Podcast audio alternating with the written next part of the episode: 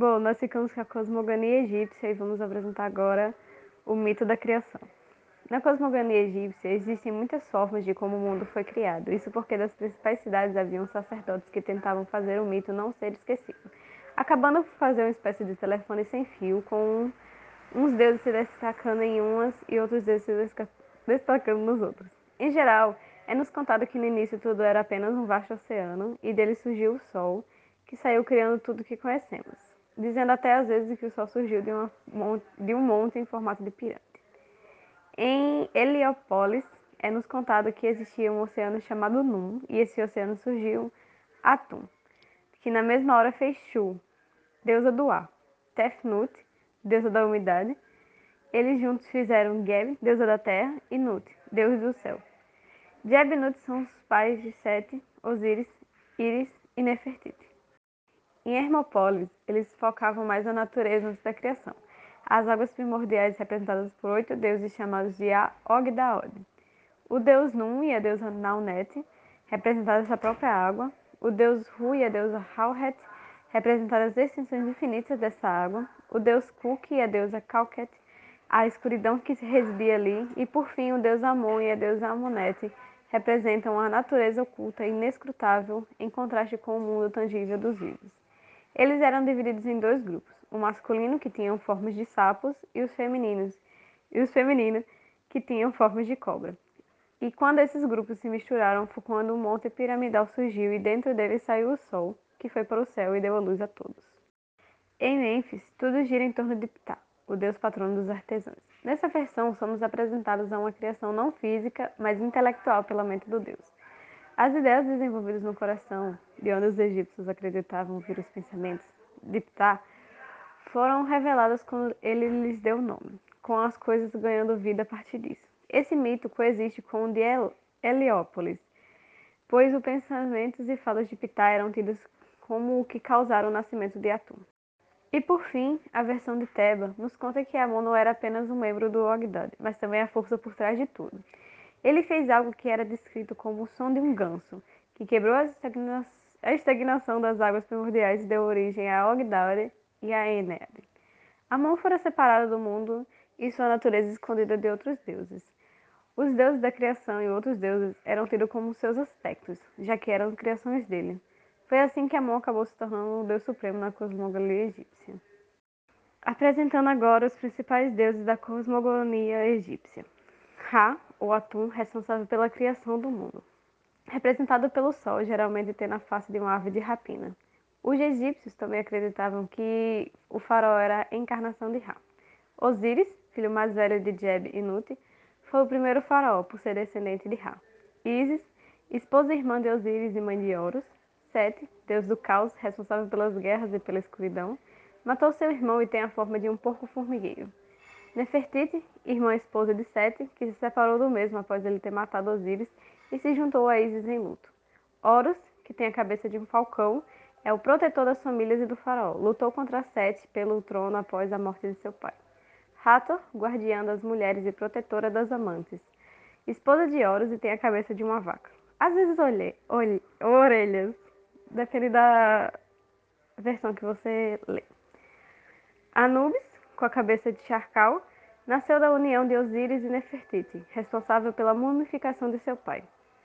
Thoth, patrono da lua, sabedoria e cura, tem a cabeça de uma ave e, tem, e não sabe se é filho de Ra ou de Sete.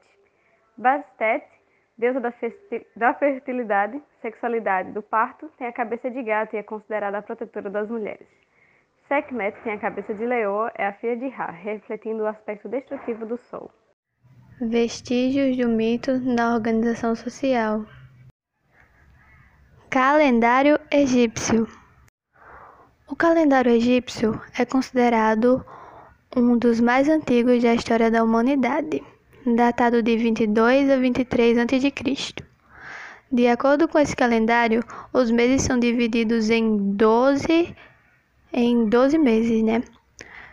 De 30 dias cada um que é aumentado cinco dias especiais ao ano para homenagear os deuses, com exceção do ano bissexto, que fica seis. as atividades agrícolas é divididas em três estações, cada uma com quatro meses. São elas a lerrete, eu acho que é assim que se fala, não, não sei falar. É, que é a cheia do Nilo, perrete, que é o crescimento das plantas, e chemu, que é a colheita. Festivais. Os festivais tinham como principal objetivo a adoração dos deuses, conhecidos esses como Reb. Permitiam com que as pessoas tivessem a sensação de estarem mais próximas dos deuses, sendo possível ver imagem dos taus, como os santuários carregado pelas ruas ou navegado pelo rio Nilo. É semelhante a procissões da religião católica em comparação, né? Fazendo essa comparação. Religião. Os sacerdotes serviam aos deuses e não ao povo. Tudo era feito com a função de adoração aos deuses. Os sacerdotes é tipo, em comparação, assim, pra gente ter uma ideia de base, tipo os políticos, que, que é, era para servir ao, à população, né? Mas eles serviam aos deuses, porque eles tinham a ideia de que o, se servindo aos deuses, os deuses iriam recompensar o povo. E tipo, eram dados oferendas para que o povo tivesse essa melhor coisa espiritual, nessa ligação espiritual, perdão.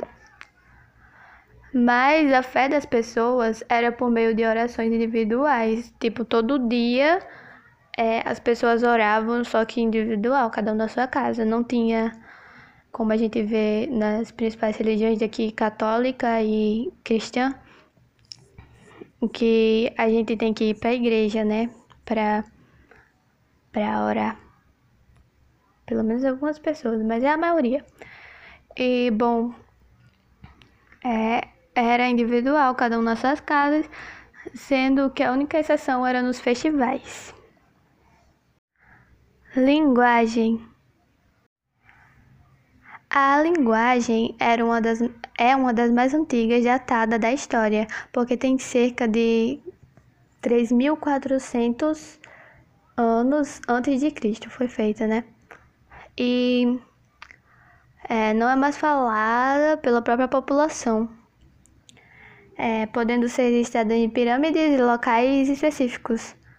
Atualmente, o, o pessoal da região fala árabe egípcio. Existindo três tipos de escrita: a hieroglífica, é, que era utilizado em túmulos e templos, a hierótica, que era uma simplificação da hieroglífica, e a demótica, que era para escritos de menor importância. Traduzindo isso pra gente, né? É tipo assim: a hieroglífica era usado por pessoas de, de alto escalão, como é, sociedades como pessoas como de nível curiosidades e costumes.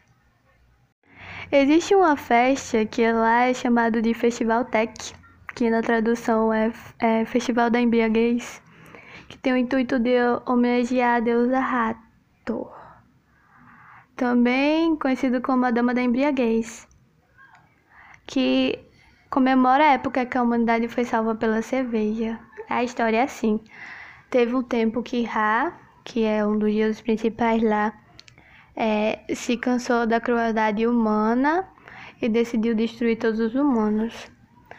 Aí ele pediu para que Sekhmet, Sekhmet destruísse lá todo mundo, né? Aí ela assim fez. Ra estava orgulhoso de, de, de, de ver aquilo acontecendo, né? Até que, o, que os outros deuses falaram que, tipo assim, ele tava é, achando os humanos cruel, só que tava fazendo a crueldade pior.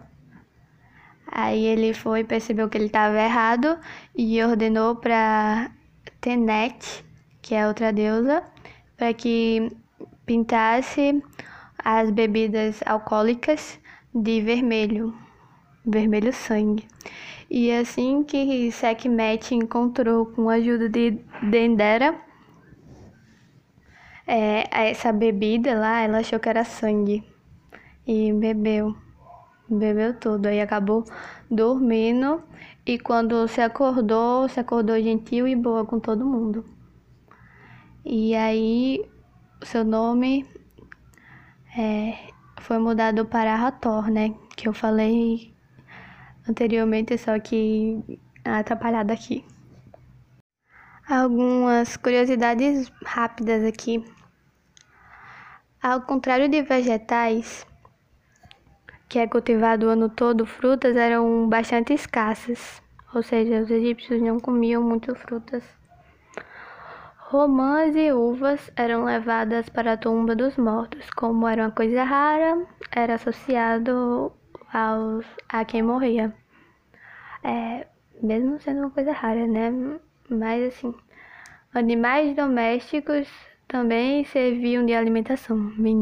Esse eu achei o, o, o mais drástico, serviam de alimentação. Eles tinham muitos animais na época e serviam de alimentação também. É, as pirâmides são aliadas com as constelações.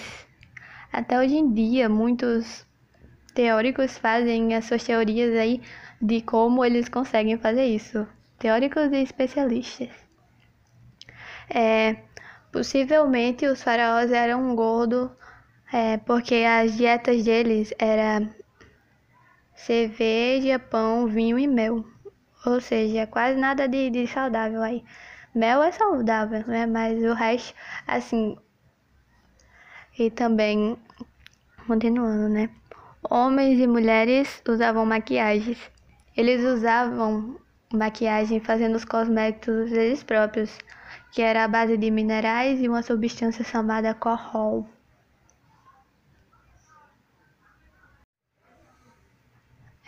Na minha opinião, agora para finalizar o trabalho, né? Eu achei muito interessante, principalmente a história da festa da embriaguez. Eu não fazia ideia de que poderiam existir festas para comemorar é, isso, né? Na verdade, não é comemoração da cerveja em si, é comemoração da deusa que, que bebeu a cerveja, mas eu achei muito interessante e eu sempre, e eu sempre achei a, a história dos egípcios, a cultura dele em si, deles em si, muito interessante, porque é bem diferente da nossa, né? Aí eu achei interessante para entender.